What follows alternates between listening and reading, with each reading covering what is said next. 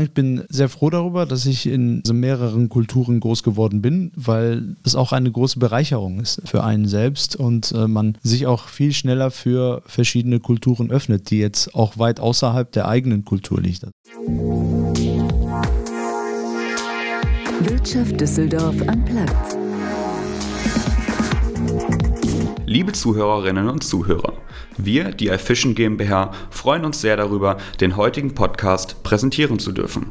Als am Rhein angesiedeltes IT-Systemhaus freuen wir uns, dass die regionale Wirtschaft durch Wirtschaft Düsseldorf Unplugged eine neue Stimme bekommen hat.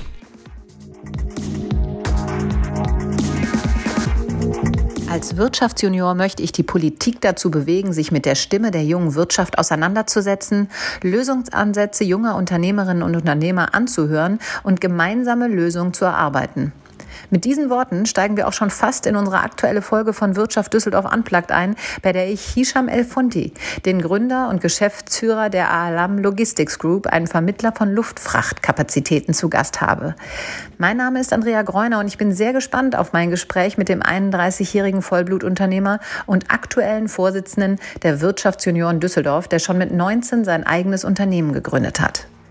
Er jongliert perfekt zwischen zwei Kulturen, nimmt von beiden Seiten die besten Eigenschaften mit und ist damit bestens gewappnet, sich auf neue Impulse einzustellen, neugierig zu bleiben und den Blick nach vorne zu richten.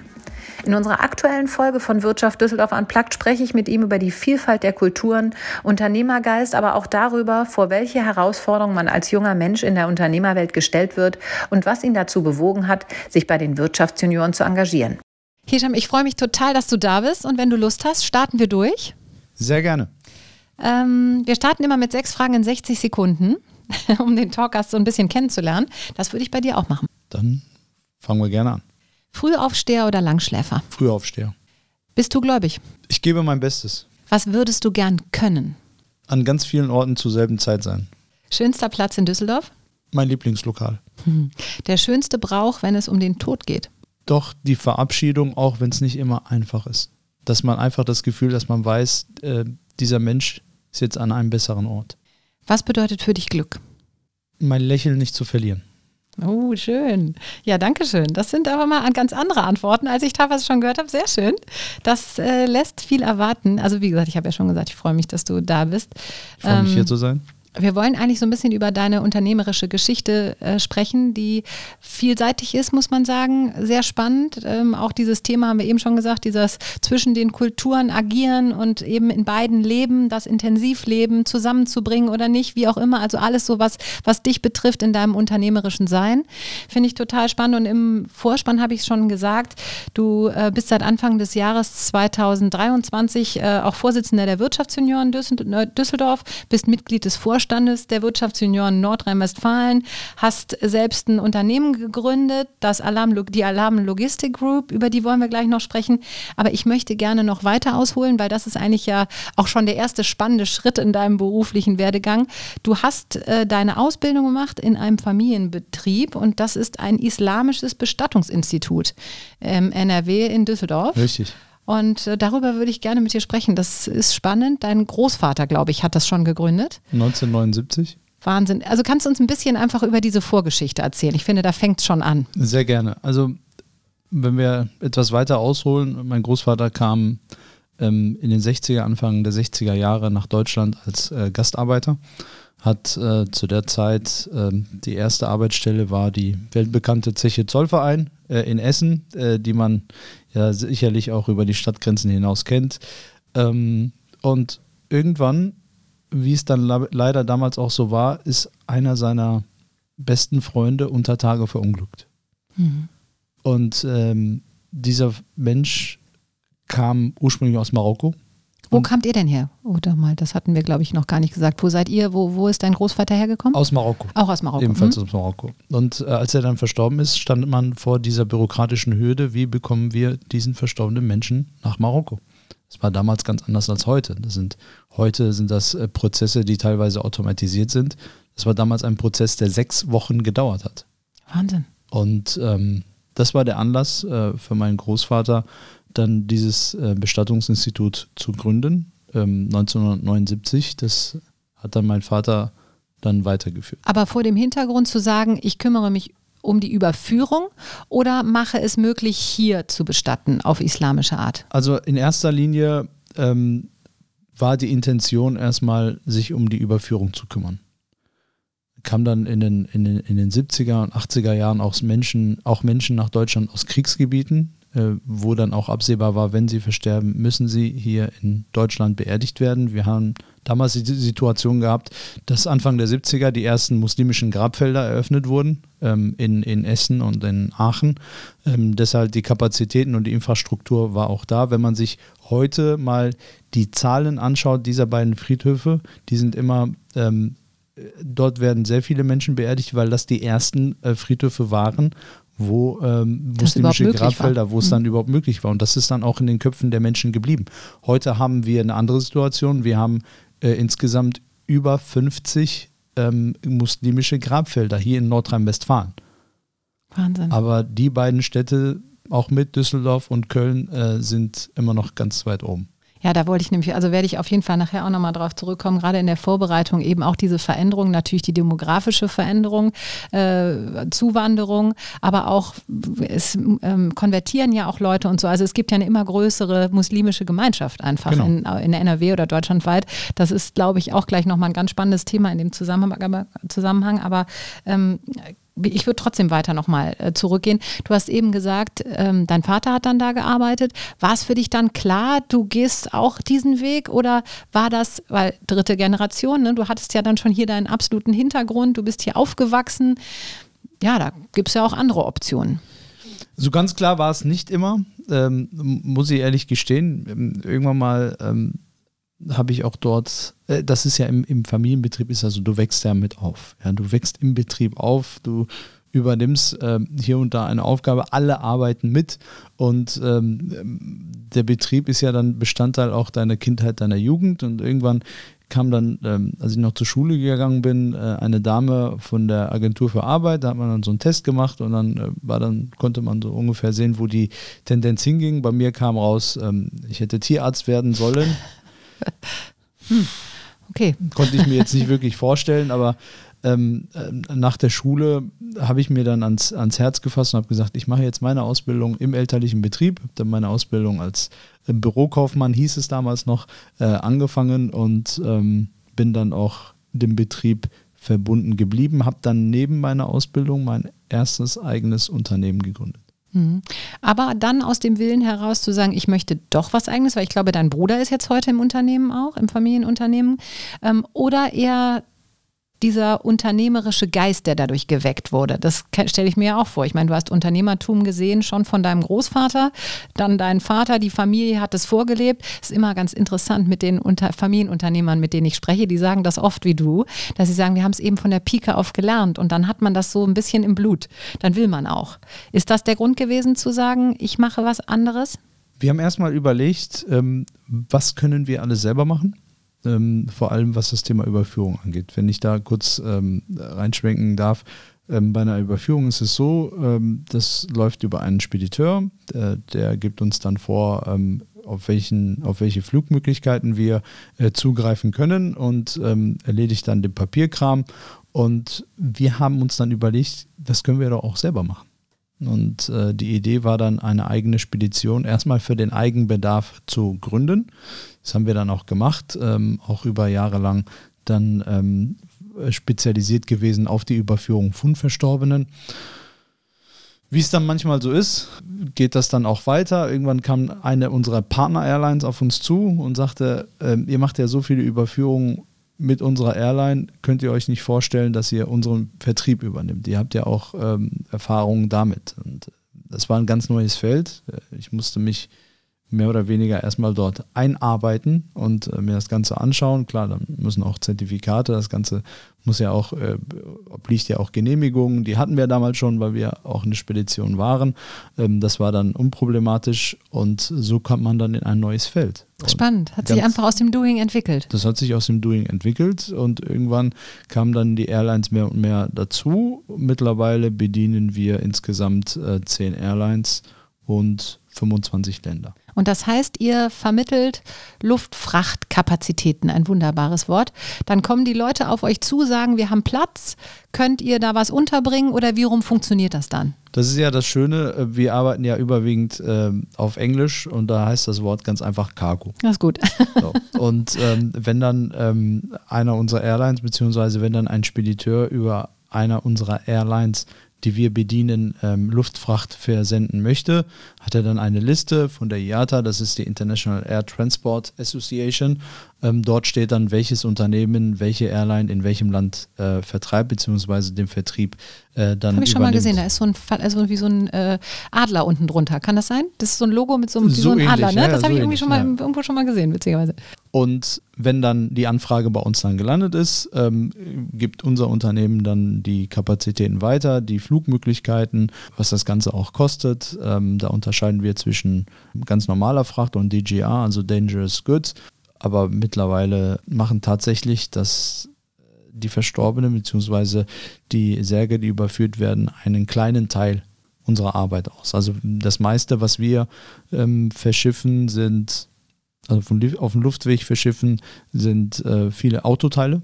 Mhm. Wir arbeiten sehr eng mit äh, beispielsweise Mercedes oder Volkswagen zusammen, äh, die ja gerade Werke in äh, Nordafrika aufziehen. Und da werden ja händeringend Autoteile dann auch benötigt. Das sind dann halt so Bestandteile unseres Geschäfts. Mhm, hast gerade gesagt, Nordafrika. Ist es schon so, dass ihr dann den Hauptmerk äh, immer noch legt auf, auf äh, ja, Nord, Nordafrika oder überhaupt so äh, arabische Länder und äh, sowas? Oder wie, wie seid ihr da aufgestellt? Denn da haben wir eben auch noch im Vorfeld, das hat keiner mitbekommen, aber gerade drüber gesprochen, ähm, dass natürlich auch Alarm Logistik Group, du bist natürlich schnell, sage ich mal, in so einer Ecke damit. Ist das gewollt und nutzt man das? Also macht man daraus quasi mehr Geschäft oder muss man das auch manchmal erklären? Also, wenn man ein Unternehmen gründet, macht man sich ja als erstes Gedanken äh, über den Namen. Und das habe ich mir natürlich dann auch äh, gemacht. Und irgendwann saß ich dann ähm, zu Hause, das war ganz zufällig, und ähm, meine Mutter saß neben mir und ähm, sah dann, wie ich dann einen Stapel voll äh, Dokumenten vor mir, vor mir hatte, die ich dann durchgelesen habe. Also das Ganze, äh, wie ich das Ganze angehe, äh, in welches Feld ich mich da gerade überhaupt bewege und ähm, fragte mich, was machst du da? Und ich sagte, wir wollen ja unser Unternehmen gründen und weltweit ähm, ähm, äh, Fracht äh, dann versenden. Und ich suche gerade einen Namen. Und sie sagte, weltweit? Ich sagte, ja. Und dann sagte sie, ja gut, dann nimm doch das arabische Wort für Welt, das ist Al-Alam, also Mhm. daher auch Alam. Und ich sagte, das war eine super Idee. Und so haben wir es dann auch äh, übernommen und den Firmennamen dann etabliert. Aber ihr seid ja jetzt international tätig, ne? Bist du dann und, und agiert von Deutschland aus, bist du dann, äh, was ich gesagt habe, in so eine Schublade gerutscht? Also wissen dann alle sofort, was ihr da tut? Wollt ihr das oder ist das egal? Das ist äh, völlig, also bisher hat niemand gefragt, warum wir Alam heißen und nicht äh, World Okay, ja, Logistics das, Group weil das so. würde mich interessieren, ne? weil Ah. dann ist, ist man, ist, das ist ja schon ein Signal am Ende. Ne? Ein Name ist ja auch immer irgendwie, wie du sagst, man will damit ja auch irgendwas ausdrücken. Nein, also ich glaube, unseren, unseren Kunden und den Menschen ähm, Ist nicht zwangsläufig euer Fokus oder so, dass Genau. ihr sagt, wir wollen jetzt nur nach in die arabischen Länder oder so, Nein. sondern nein, wir sind äh, offen für alles. Also wir sind da offen für alles. Ähm, wir bedienen äh, Länder in der, auf, auf, auf, auf allen Kontinenten und ähm, das ist, das ist dann eher, der Name ist da zweitrangig. Mhm. Aber das ist irgendwie, ich, ich muss da noch mal einmal kurz drauf rumreiten, dann höre ich auch auf. Aber ich finde es eben auch so spannend, weil haben eben gerade gesagt, du bist in dritter Generation hier, du bist ja auch also total westlich und normal und so, also alles ganz, ne? Aber man lebt eben in diesem, trotzdem mit diesen Traditionen und in diesem, äh, in, in einer anderen Kultur irgendwo oder man bewegt sich, sagen wir, vielleicht in zwei Kulturen. Ähm, ist das schwer? Also ist das für dich nur einfach normal und du denkst nicht drüber nach? Oder hast du da einfach auch manchmal mit Themen, irgendwie sprichst du da mit Leuten drüber, fragen dich Leute dazu? Es ist ja, wir sind ja immer mehr zusammengewachsen, immer mehr Muslime sind auch in Deutschland. Also das ist ja schon so, dass die Kulturen nach und nach zusammenwachsen. Trotzdem braucht man ja immer Erklärungsbedarf. Das muss man sagen, leider bis heute auch oft genug noch. Ist das so für dich auch so eine Rolle, die du dann da einnehmen kannst?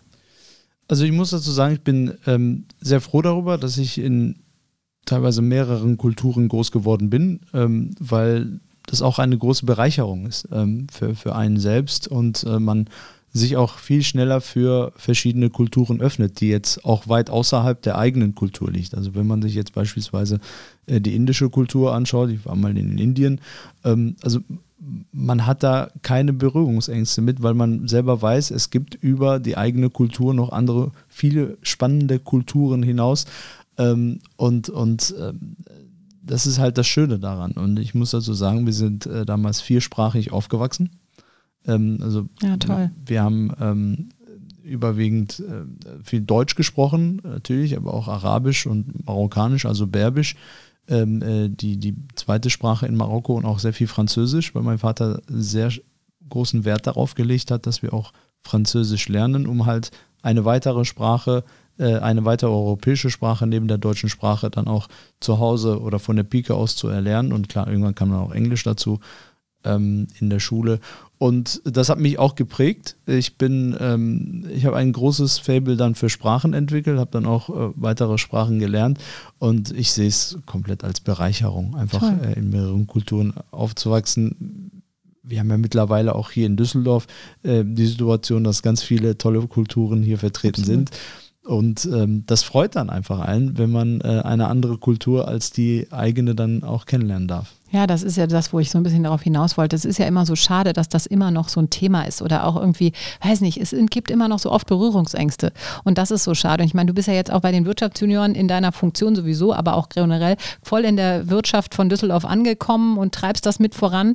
Ist das auch so, dass man da einfach Grenzen aufbrechen kann oder wird das gar nicht mehr so gesehen? Wird das auch schon so völlig selbstverständlich aufgenommen. Dadurch, dass wir ein internationales Netzwerk sind bei den Wirtschaftsjunioren, wir gehören ja zum Weltverband JCI, Junior Chamber International, ähm, ist es ja schon selbstverständlich, weil man sich auf den verschiedenen Konferenzen trifft, auf der europäischen Konferenz oder auf, auf den Weltkonferenzen und man trifft dann JCs, also Wirtschaftsjunioren aus der ganzen Welt. Und wenn man da sich mal anschaut, was für viele spannende Menschen da auf einen, äh, auf, auf einem Ort oder in einem Ort dann zusammenkommen, äh, das ist immer eine, wie gesagt, eine Riesenbereicherung. Ist immer ganz, ganz spannend, wenn man die verschiedenen Menschen dann auch kennenlernt. Äh, ich muss mal, ich muss auch dazu sagen, ähm, eine kleine Anekdote. Ich habe, wir haben auch so eine Wirtschaftsjunioren-Jacke, da steht dann auch JCI drauf und dann bin ich mal ähm, im Ausland äh, damit rumgelaufen und wurde dann direkt angesprochen, ach, du bist von JCI. Ich sage, ja, ja, wir auch und wurde dann auch direkt mal zu einem Stammtisch eingeladen. Das war in Barcelona äh, letztes Jahr. Also es ist ein ganz, ganz spannendes Netzwerk und ähm, die Kulturvielfalt ist auch einer ähm, der Gründe, warum ich diese Arbeit bei den Wirtschaftsunion auch so sehr liebe. Ja, finde ich schön, dass du das sagst, weil gerade das, ich meine, hast du eben auch schon gesagt, dieses über die Grenzen hinaus gucken, man ist so schnell in seinem eigenen ja, in seinem eigenen Käfig und man ist in Düsseldorf verhaftet. Wenn du bist jetzt auch noch in dem Netzwerk NRW, aber es ist eigentlich das, was darüber liegt. Ne? Das Interesse einfach von sich aus, sich zu vernetzen und irgendwie den Mehrwert von allen mitzunehmen. Das finde ich halt total spannend. Macht ihr das hier in dem äh, Wirtschaftsjunioren Düsseldorf auch? Also ist das dann so eine Keimzelle, wo man sagt, komm, wir wollen nach draußen gehen? Oder welche Funktion jetzt gerade auch für dich? Was ist für dich wichtig da im Zusammenhang bei den Wirtschaftsjunioren Düsseldorf? Also wir sind auch international sehr aktiv. Klar, ähm, als Wirtschaftsunion Düsseldorf ähm, haben wir auch internationale Tunings und äh, in welches Land ähm, kann man als Wirtschaftsunion immer am besten äh, oder Wirtschaftsunion Düsseldorf am besten das beste Tuning haben ähm, nach Japan. Äh, wir haben ein Twinning mit JCR Sapporo okay. äh, in Japan und dann versuchen wir uns immer zweimal im Jahr digital jetzt aktuell noch zu treffen. Ich hoffe, dass wir uns in, im nächsten Jahr mal in Präsenz dann auch treffen und äh, diese Twinnings gibt es dann auch in, in, vielen verschiedenen anderen Ländern. Wie beispielsweise hier in Düsseldorf haben wir auch ein Twinning mit einem Partnerkreis in Finnland. Dann ähm, unsere Freunde in Köln, äh, aus Köln sind dann beispielsweise auch in der Mongolei unterwegs. Also es sind ganz, ganz viele verschiedene Kulturen, die man dann auch kennenlernt durch diese Twinnings durch die Arbeitskreise international ist, dadurch, dass man auch international unterwegs ist. Und man lernt ja auch sehr viel voneinander. Man lernt auch die verschiedenen Kulturen, man lernt auch ähm, äh, beispielsweise auch wie Geschäftsprozesse in anderen Kulturen, in anderen Ländern äh, dann auch ähm, äh, funktionieren. Und das ist das Tolle an dieser Arbeit bei den Wirtschaftsunion. Deshalb mhm. Mache ich das auch sehr gerne und ich freue mich, dass ich äh, in diesem Jahr die Wirtschaftsunion Düsseldorf als Vorsitzender vertreten darf. Ja, das, also, das ist toll, aber wie, wie, kommt so ein Antrieb? Also ich meine, du warst immer total umtriebig, du warst schon, wie gesagt, früher im Familienunternehmen, dann ein eigenes Unternehmen gegründet, du bist jetzt auch noch nicht äh, so alt, bis 31. Äh, das ist ja wirklich äh, Wahnsinn, schon so eine äh, unternehmerische Karriere. Ähm, was ist dann der Antrieb, sowas noch zu machen? Meine persönliche Motivation bei den oder für meine Arbeit bei den Wirtschaftsjunioren war ähm, eine politische. Ich wollte als oder ich möchte als Unternehmer auch in der Politik etwas bewegen.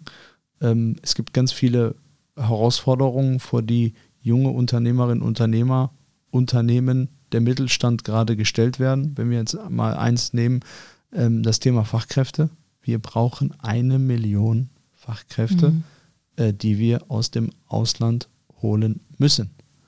Ähm, es ist nicht mehr die Situation, die wir in den 60er, 70er, 80er Jahren hatten, wo wir gesagt haben, wo wir als Deutschland dann gesagt haben, wir machen jetzt die Türen auf und es kommen 14 Millionen Menschen. Es kamen damals 14 Millionen Menschen, von denen sind dann 11 Millionen äh, in ihre Länder wieder zurückgegangen.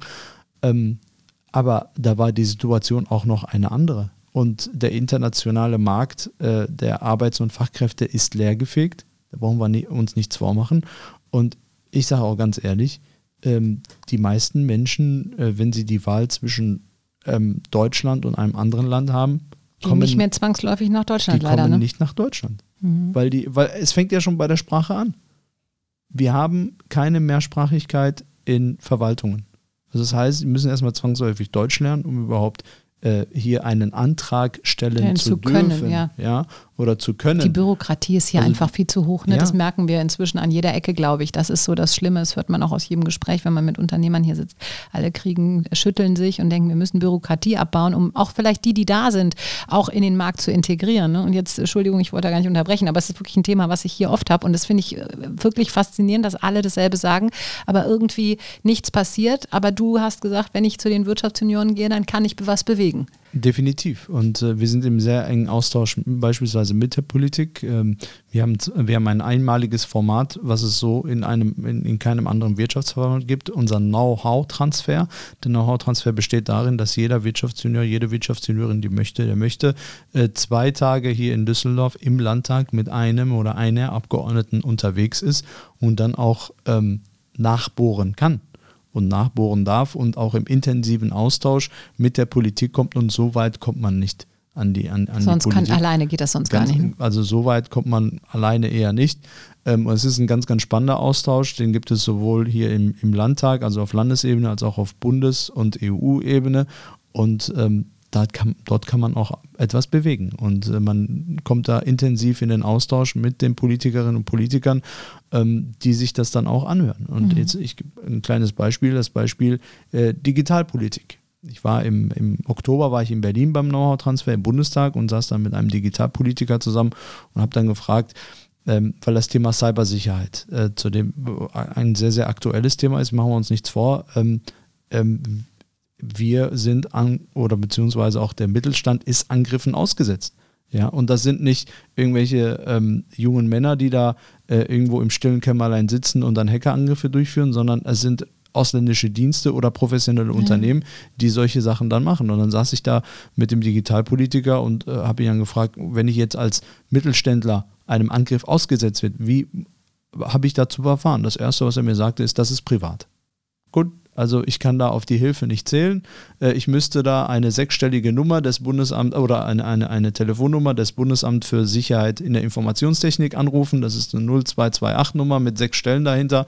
Und dann werde ich erstmal gefragt, ähm, da werde ich nicht gefragt, wo ich wohne oder wie man mich erreichen kann, sondern ob ich systemrelevant bin. Ah ja. okay. Und wenn ich dann nicht systemrelevant bin, dann, dann falle ich dann, hinten runter. Dann, dann, dann, muss ich mich privat darum kümmern. Und dann ist es ja dann genauso, wie wenn ich die Polizei anrufen würde und jemand Fremdes sitzt bei mir auf dem Sofa. Und ja. die Polizei sagt dann, wie viel Steuern zahlen Sie denn überhaupt? Ja, und ich sage, und ich bin ein ganz normaler Mittelständler. Ja, nee, das ist privat. Rufen Sie Securitas an oder holen Sie jemanden aus Berlin, Neukölln, der diese Person dann im Zweifelsfall rausprügelt. Entsorgt. Also Ja, ja und das sind, das sind halt so Sachen, die uns als Wirtschaftsunion dann beschäftigen. Spannend. Ja. Und äh, vor allem, wie gesagt, das Thema, das Thema äh, Cybersecurity, äh, wir gehören ja ähm, auch äh, zu, zu IHK. Äh, die IHK ist ja ein, ein, ein, ein großer Unterstützer der Wirtschaftsjunioren und äh, wir haben in den letzten Monaten erlebt, wie das sein kann, wenn äh, so eine Infrastruktur, eine digitale Infrastruktur zusammenfällt. Und ja. äh, da ist nicht nur die IHK betroffen, sondern auch ganz viele verschiedene oder ganz viele äh, kleine und mittelständische Unternehmen.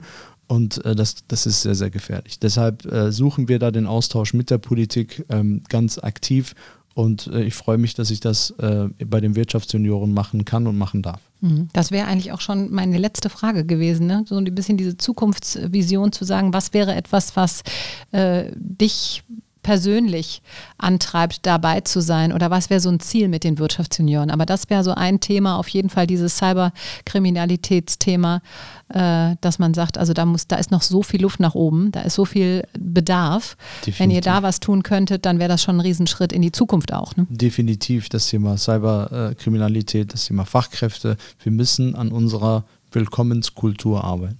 Hm. Ja, und das sagt, also finde ich, so jemand wie du darf das total sagen. Bei uns sind es oft so Floskeln.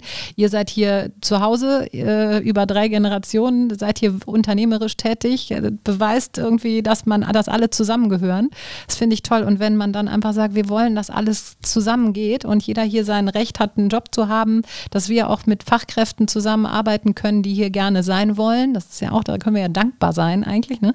wenn wir noch die Leute finden, die gerne hier sind, weil wir auch schon gesagt haben, so attraktiv ist es nicht mehr. Denen muss es dann äh, leicht gemacht werden und irgendwie zu sagen, wir wollen ein Mehr für Deutschland, das finde ich irgendwie spannend. Also wie gesagt, aus deinem Mund nochmal und finde ich so schön. Es ist ein äh, spannendes Thema und ich finde, für, für mich war das eine totale Bereicherung, weil als ich mich so reingelesen habe, habe ich gedacht, boah, also so eine, so eine Energie und so ein Engagement in dem Alter, das finde ich schon wirklich äh, bemerkenswert und dann Danke. eben mit diesem Zukunftsblick nach vorne äh, total spannend. Ich, äh, ich glaube, Daumen drücken braucht man dir nicht. Das das äh, Bin ich immer dankbar drüber. Aber wir, ich glaube, wir werden eher uns noch drüber freuen, was da noch kommt und können wahrscheinlich noch viel erwarten. Ich hoffe nur Gutes. Ja, ich denke schon. Ich bin ganz, also ich bin ganz entspannt. Ich danke dir auf jeden Fall sehr, dass du da warst. Und ich finde dieses Thema äh, ehrlicherweise Cyberkriminalität auch total spannend. Vielleicht kann man auch nochmal das ganze Thema so irgendwie nochmal zusammen aufrollen. Ich finde, das ist auch so ein ganz eigenes Thema, weil da ist auch so viel Luft nach oben und wir haben so oft Gespräche hier drüber und irgendwie kratzen wir das immer nur an. Also vielleicht schaffen wir es ja auch nochmal, uns da so auszutauschen. Sicherlich zu. kann ich ganz viel zu berichten. Ja, super. Also herzlichen Dank, dass du da warst. Und ähm, ja, also wir sehen uns ja schon beim Live-Podcast Podcast in zwei Wochen wieder bei der IHK. Da können natürlich auch alle dann endlich mal live dabei sein, die Lust haben. Äh, da bist du auch, drauf. da freue ich mich auch total. Danke, dass ich hier sein durfte. Danke, dass du da warst. Wirtschaft Düsseldorf am Platz. Stefan Burkhardt ist Geschäftsführer des Familienunternehmens Sompex, das mittlerweile auf über 70 Jahre Firmengeschichte zurückblicken kann. Er leitet das Unternehmen bereits in dritter Generation und spricht mit mir darüber, wie wichtig es ist, Tradition zu erhalten, aber gleichzeitig modern und innovativ den Markt zu bedienen und wie sich die Herausforderungen am Markt in den letzten Jahren verändert haben. Also gerne wieder reinhören, das wird bestimmt spannend.